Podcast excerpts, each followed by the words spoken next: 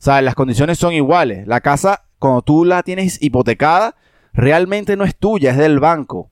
El banco tiene una inicial que tú pusiste retenida y aparte tú le estás pagando mensualmente una cuota. Entonces esas son las cosas que hay que tener mucho cuidado y entender. Porque la creencia de que se tira el dinero a la basura cuando pagas alquiler, yo creo que te la acabo de desmentir.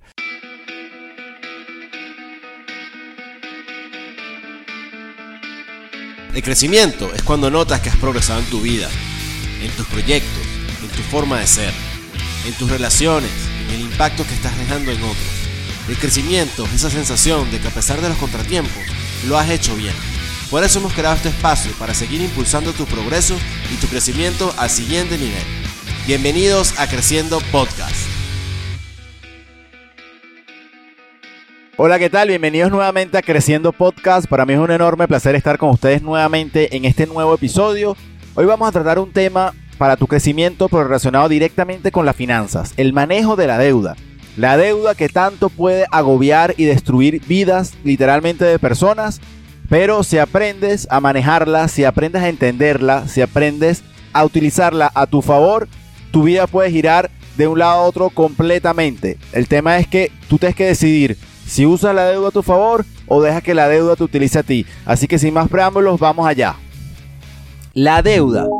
La deuda llega tarde o temprano a nuestras vidas. A medida que vamos creciendo y vamos adquiriendo y vamos empezando a ganar dinero con algún tipo de trabajo, ya sea desde la universidad, te ofrecen tarjetas de crédito, te ofrecen deudas, vienen créditos estudiantiles, créditos por tarjeta, créditos para el auto, créditos para todo. Entonces viene la deuda y llega a tu vida. Entonces empiezas un camino que debido a las creencias que tenemos, recuerda las creencias se aplica a todo, y las creencias que tenemos es que hay que empezar a tener deuda para acumular historial crediticio y con ese historial crediticio poder optar más adelante para comprar un apartamento, una casa. Esa es como la ruta que te definen desde que estás creciendo y te empiezan a educar a decirte qué es la ruta que tienes que tener. Entonces, ¿cómo lo interpretan las personas? Las personas lo interpretan que deben endeudarse lo más posible, pagar los pagos mínimos, estar al día con los créditos, pero estar endeudados para que más adelante, cuando tengan más dinero para una inicial de un apartamento o una casa, les presten el dinero. Es una creencia que en mi opinión está totalmente errada para el mundo que vivimos hoy. Así que bueno, te voy a explicar tres tipos de deudas. Lo dividí en tres tipos, tres grupos para que sea más fácil para ti y es la deuda que a todo el mundo le cae tarde o temprano en la vida. Hay otros tipos de deuda, pero es preferiblemente esta. La primera, yo la, yo la llamo deuda aceptable. ¿Cuál es la deuda aceptable? Una deuda que esté con una tasa de interés anual por debajo del 10%. Acuérdate que las deudas se pueden capitalizar eh, quiere decir los intereses que te cobran, la capitalización de intereses puede ser mensual, trimestral, semestral, anual. Cuando la llevamos anual es lo más clásico y vamos llevándola a la frecuencia de pago, ya sea mensual o, como sea que te toque pagar. Pero la deuda aceptable que esté por debajo de 10%, es aceptable. Porque bueno, te puede servir para, pagar, pagar un préstamo de una hipoteca, que normalmente dependiendo del país la tasa varía pero las tasas más altas en hipotecas pueden ser 8%, por lo menos en Estados Unidos hoy en día, año 2023, están en más de 7%. Hay otros países como Panamá que están en 6.50, 6.5%. En España hay tasas, hay tasas muchísimo más bajas, inclusive desde 2% en adelante. Ahorita están un poco más altas, obviamente, con todo lo que ha ocurrido. Pero la tasa sigue siendo por debajo del 10%. Entonces, es una deuda manejable. ¿Por qué? Porque ¿Por qué lo llamo manejable? Porque siempre en el mercado, así sea en la bolsa de valores, en el Standard Poor's 500, el rendimiento es por encima promedio del 10%. Entonces, si tú tienes invertido un dinero y también debes un dinero y más o menos la misma tasa es manejable. No estoy diciendo que sea lo adecuado, pero es manejable. O tienes la posibilidad de no perder dinero si haces otras cosas, ¿ok? También, bueno, la deuda aceptable para una casa, según las creencias que tú tengas, tú puedes pensar que la casa es importante para, para ti como familia tener un techo propio, no alquilado. Entonces, bueno, es el costo de poder tener eso, es un costo menor al 10% al año por una cantidad determinada de años, 15 años, 30 años.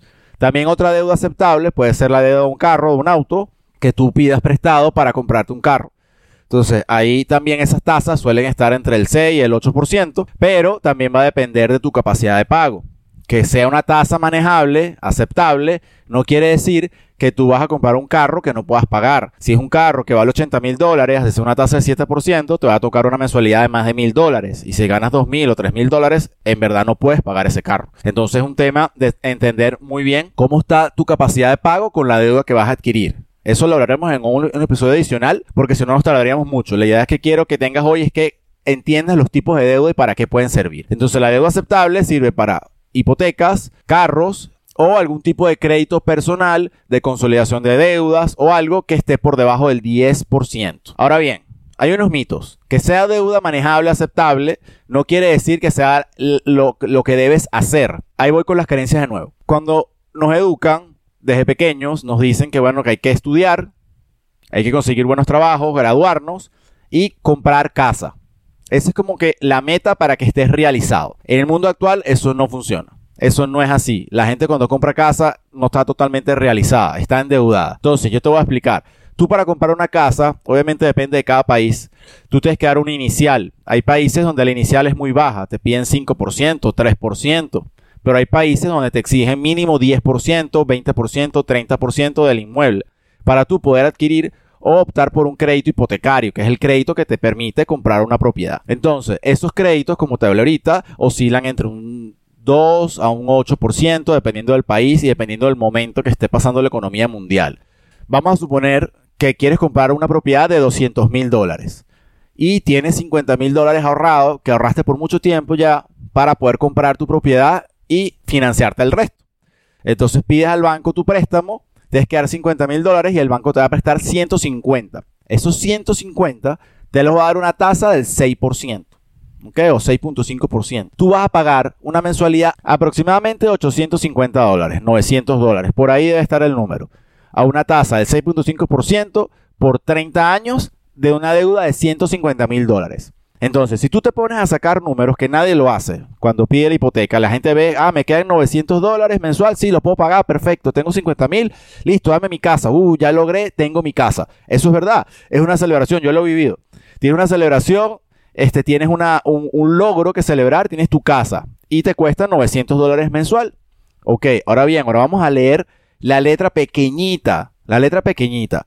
¿Qué pasa? Ok, tú vas a pagar 900 dólares mensuales por 30 años. Esto se suman 320 mil, 325 mil durante todo ese tiempo. Eso es tu costo de vivir. Tú dirás, bueno, pues lo mismo voy a pagar en mi alquiler o lo mismo voy a pagar en donde sea. Ok, tú vas a sumar a ese costo, vas a sumar el costo del mantenimiento del inmueble o el condominio, dependiendo cómo se llame la administración en el país, que te va a sumar X cantidad más, 200 dólares más, 150 dólares más y además los impuestos anuales que esa propiedad te genera pagar al Estado. Normalmente todos los países tienen un, impuesto que tienes que pagar por tener esa propiedad. Entonces, todo eso va sumando. Además de la inicial de 50 mil dólares que ya pusiste. Si tú tienes este número claro y estás consciente de que es lo que tienes que pagar durante 30 años por el placer de cumplir ese sueño y tener tu casa propia, entonces hazlo. Pero no lo hagas sin sacar estos números, porque prácticamente vas a pagar 180 mil dólares en intereses, nada más, intereses, más los otros costos, administración, remodelaciones, se dañó un baño, se dañó un techo, una filtración, cambio de nevera, cambio de estufa, cambio de, lo que sea, ¿ok? Tienes que dar el mantenimiento del apartamento durante todo ese tiempo y además pagar todo lo que te dije, impuestos, mantenimiento, letra de banco, intereses. O sea, prácticamente el apartamento de 200 mil dólares se te convierte en 450 mil dólares en gastos a lo largo del tiempo. 150 mil más 180 mil de intereses, más gasto de mantenimiento, más lo que tú pusiste. O sea, saca la cuenta, es una fortuna en lo que pagas por tener tu casa propia, donde tú vives. Ahora, ¿cuál es el otro lado de la moneda? Si tú agarras esos 50 mil dólares y lo inviertes en un fondo en bolsa indexado al Standard Poor's 500, por ejemplo, que rinde entre 8 y 12% promedio, durante los últimos 100 años, yo hice una proyección con 5%. Podrías tener, si se mantiene un 5% en 30 años, 170 mil dólares en intereses. Entonces, tú vas a tener 170 mil dólares en intereses más tus 50 mil de inicial, sin hacer más nada. Solo dejándolo en un fondo de inversión que vaya invirtiendo en el mercado, donde los expertos deciden qué hacer a lo largo, a largo plazo, 30 años, 5% al año. Entonces estás proyectando un interés menor y estás ganando más o menos lo mismo. Adicional, tú tienes que pagar dónde vivir. Entonces tú decides dónde pagar, dónde pagar alquilado, la casa que tú quieras, el, apartamento que tú puedas pagar, pero no tienes que pagar condominio, no tienes que pagar impuestos. Y si hay una filtración y el dueño no la arregla, tú te mudas. Porque aquí no estamos hablando de que sale más barato o más caro a nivel de mensual. Porque si no puedes pagar una hipoteca de mil dólares, entonces no puedes pagar un alquiler de mil dólares. Me explico. Entonces tienes que analizar esto. ¿Cuál de las dos te gusta más? Invertir tu inicial durante 30 años en vez de pagársela al banco y que el mercado te lo pague a ti. Vives donde tú quieras, te mudas cuando tú quieras. O le pagas al banco y vives con la tranquilidad de tener una casa propia. Lo otro, si el mercado inmobiliario cae o tú estás en mora con tus cuotas, igual te sacan. Si no pagas el alquiler, igual te sacan. O sea, las condiciones son iguales. La casa, cuando tú la tienes hipotecada, realmente no es tuya, es del banco. El banco tiene una inicial que tú pusiste retenida y aparte tú le estás pagando mensualmente una cuota. Entonces, esas son las cosas que hay que tener mucho cuidado y entender, porque la creencia de que se tira el dinero a la basura cuando pagas alquiler, yo creo que te la acabo de desmentir. Eso me lo dijeron a mí infinidad de veces personas mayores que uno en su momento y es la creencia que te arraigan y que te enseñan, implantan en tu cabeza a medida que vas creciendo. Entonces uno va trabajando con esas creencias. Se ve lo importante de tener creencias que de verdad te acerquen a lo que uno quiere, no lo que los demás o el entorno quiere o no pudo lograr. Y a lo mejor quiere que tú lo hagas. Tienes que tener mucho cuidado con eso. Bien, ahora vamos con la deuda aprovechable. Esa es la deuda que yo he clasificado como la que te puedes beneficiar de ella. Por ejemplo, tú quieres invertir, voy a dar negocios aleatorios, no son consejos de inversión. Tú quieres invertir en un país, en una flota para hacer Uber. Entonces inviertes en tres carros y los compras a crédito porque los vas a poner a manejar. Vas a poner unos choferes que te manejen los carros. Entonces, ese crédito de cada carro te cuesta 400 dólares mensuales, pero el carro en sí te genera 1.500, 2.000 dólares mensuales. Pagas tu crédito, te queda una renta adicional que puedes amortizar a lo que ya estás recuperando, al capital que invertiste. Esa es una deuda aprovechable, porque lo que te estás endeudando te genera dinero. Si no te genera dinero, entonces la deuda no es aprovechable. Eso también puede funcionar para los que invierten en bienes y raíces. Tú compras propiedades a crédito, pero la estás alquilando, no estás viviendo en ella. Si tú alquilas una propiedad y ese alquiler te da para pagar tu mensualidad, mantenimiento, impuestos y te queda un excedente, es una buena inversión y vale la pena endeudarte para comprarla. Si tú compras un apartamento y el, crédito cuesta más de lo que vale el alquiler de esa propiedad en el mercado, no es una operación rentable. Estás otra vez cayendo en la deuda que te puede funcionar porque tienes un activo, pero no te está dejando dinero, te está sacando. También puede servir para negocios la gente que tiene flotas de camiones estos de volteo, de construcción, de transporte. Todos esos activos, esos vehículos, dan dinero mensualmente. Entonces, bueno, le pagas al banco la deuda, pero te está generando dinero no es un, no es un gusto, como el carro que uno compra, normalmente es útil porque, bueno, necesitas el carro para ir a llevar a los niños al colegio, a hacer mercado, a pasear, a viajar, etcétera. También pudieses reemplazarlo en vez de tener un carro, moverte en Uber todo el tiempo. Pero el tema de viajes o el tema de pasear o salir cuando tú quieras mm, mm, en cualquier momento del día, de la noche, depende de que te venga a buscar o cualquier cosa, entonces vale la pena tener tu carro. Todas esas cosas tienes que evaluar. Pero hay una alternativa. O pagas alquiler o lo tienes propio. Ese propio te genera dinero, vale la pena endeudarse. Si no te genera dinero, entonces revisa por qué te quieres endeudar para eso. Y ahora bien, te voy a explicar ahora el último tipo de deuda que clasifiqué, que para mí es la más crítica, es la que todos tienen, la deuda tóxica, que es por encima del 10%. La mayoría de las deudas tóxicas son créditos personales, los créditos que te venden en las tiendas, en la televisión, en internet de que mira, remodela tu casa, vete de viaje, cásate a crédito, todos esos temas. Esos créditos van 14, 13, 15% anual. Haces tu boda, te vas de vacaciones, haces todo, pero llegas endeudado. Entonces es un tema que también tienes que ver que te está costando no 15% más, 15% anual más de lo que tú debes. Entonces es lo que tienes que tener en cuenta cuando asumes una deuda de este tipo tóxica. Y la peor de todas es las tarjetas de crédito. desde que estamos en la universidad o desde que estamos en edad de universidad, 20 años, 19 años, vienen los bancos y te ofrecen tu primera tarjeta de crédito estudiantil y lo otro y vas, y vas cayendo en la trampa.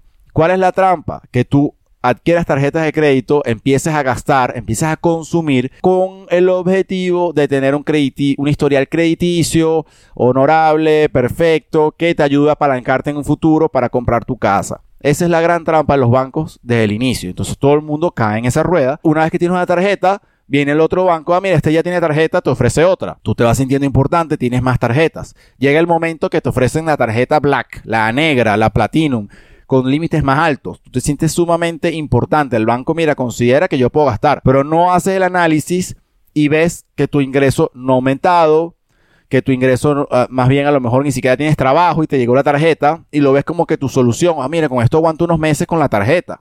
Entonces, ese tipo de errores es lo que cometen la mayoría de las personas. Lamentablemente los hace ser más pobres a lo largo del tiempo.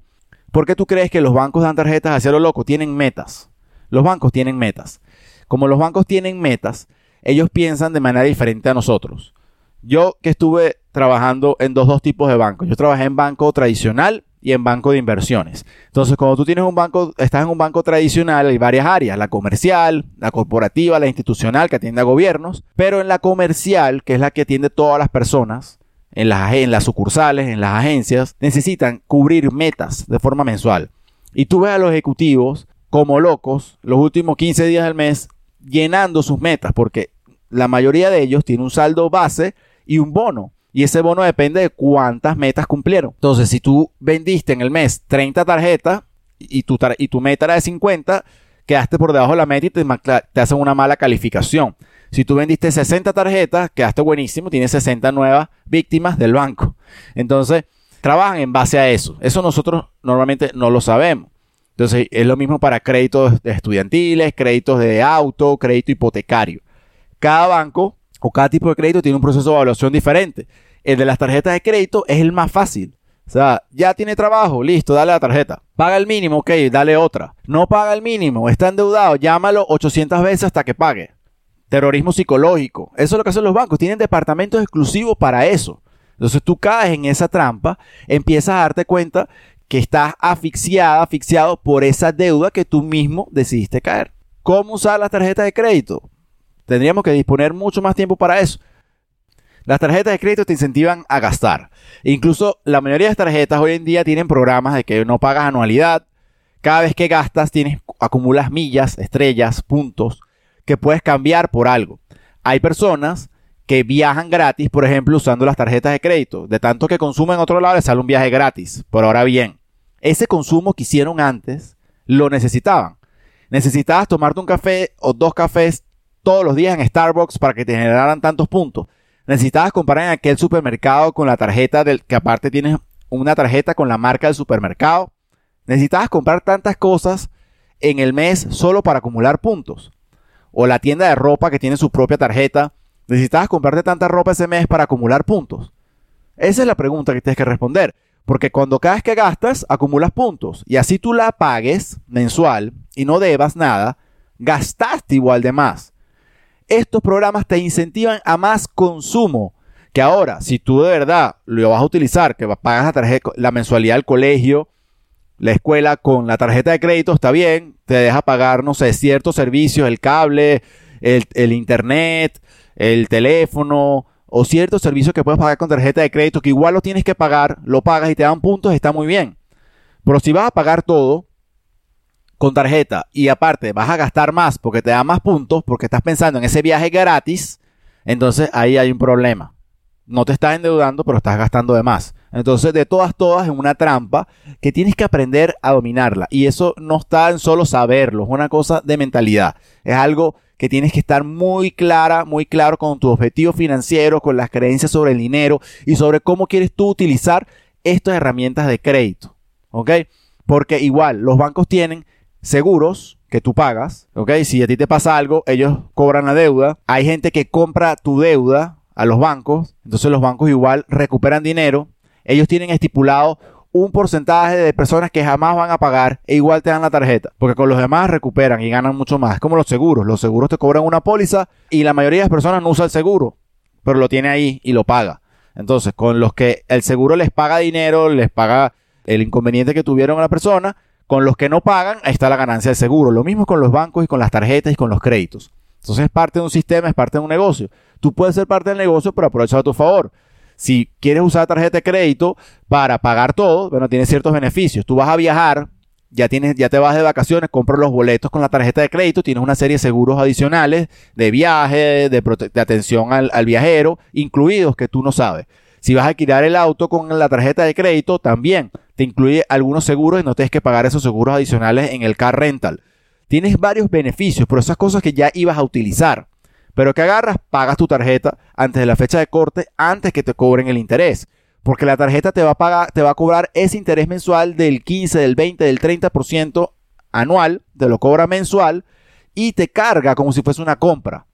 Entonces, cuando tú pagas el mínimo, estás pagando prácticamente el cargo de interés y la deuda no baja. Por eso es que la gente nunca termina de pagar las tarjetas. Ellos te dicen, no, que el crédito es a tres años. Es mentira. Con el pago mínimo, pagas nada más los intereses que te, que te cobraron. Entonces, todos los meses quedas igual. Debes 5 mil, pagas 200, otra vez de 5 mil, vuelves a pagar pago mínimo 200, vuelves a quedar 5 mil. Entonces, si tú quieres salir la deuda de tarjeta, tienes que pagar más. Pero bueno, eso lo hablaremos en otro episodio, cómo a lo mejor salir de deudas más rápido. Y bueno, lo que te puedo concluir, que tenemos los, los tres tipos de deuda. La aprovechable, la que te genera dinero con lo que estás endeudándote, si compraste una flota de carros o, o una, una propiedad para alquilar. Este, la aceptable, que es la deuda que puede ser aceptable para poder vivir tranquilo, que es la deuda de tu casa, la deuda del carro, si es por debajo del 8 o el 10%, porque el valor o el costo oportunidad del mercado es mayor.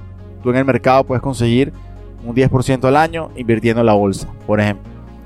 Tenemos también la deuda tóxica, que es la deuda que está por encima del 10, por encima del 15, por encima del 20%, que es la deuda que te hace más pobre mes a mes. Recuerda, la deuda es un instrumento. Puede ser buena, puede ser mala.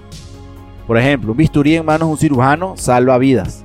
Un bisturí en manos de un ladrón es todo lo contrario. Entonces, si tú usas la deuda con responsabilidad, con educación, le puedes sacar provecho y puedes ir hacia adelante. Si no, te puede destruir, te puede crear estrés financiero, puede de verdad crearte muchísimos problemas si te endeudas sin ningún tipo de razón. Te endeudas porque te llegó esa tarjeta black y te compraste aquí el televisor nuevo 4K y después lo vas pagando. O pagaste la inicial del carro con tarjeta de crédito y después te endeudas con un crédito adicional. O cancelas todas tus tarjetas con un crédito personal, pero vuelves a gastar tu tarjeta de crédito viejas. Hay muchas cosas que la gente hace y que cada vez los hacen más pobres y mantienen su patrimonio en negativo. Es decir, deben más de lo que tienen. Entonces, si este episodio te dio valor, te pido que me dejes aquí cariño, me dejes unas 5 estrellas, te suscribas al canal, le des like, comparte esto con la mayoría de personas que tú creas convenientes. Es importante que nos eduquemos, es importante que fortalezcamos nuestra mentalidad. La idea que tenemos es impactar la mayor cantidad de vidas de habla hispana y espero que me ayudes a lograr este crecimiento. Yo soy Daniel de Muchos Pips y nos vemos en la próxima. Chao. Muchísimas gracias por habernos permitido estar contigo estos minutos que duró este episodio. Recuerda dejarnos un comentario, una reseña o tu suscripción en el canal dependiendo de la plataforma donde nos estés escuchando o viendo. Y así le podremos llegar a más personas de habla hispana y poderles ayudar. En las redes sociales nos consigues como muchos pips y te dejo estas palabras. Vive a plenitud. Nos vemos en la próxima. Chao, chao. Creciendo Podcast.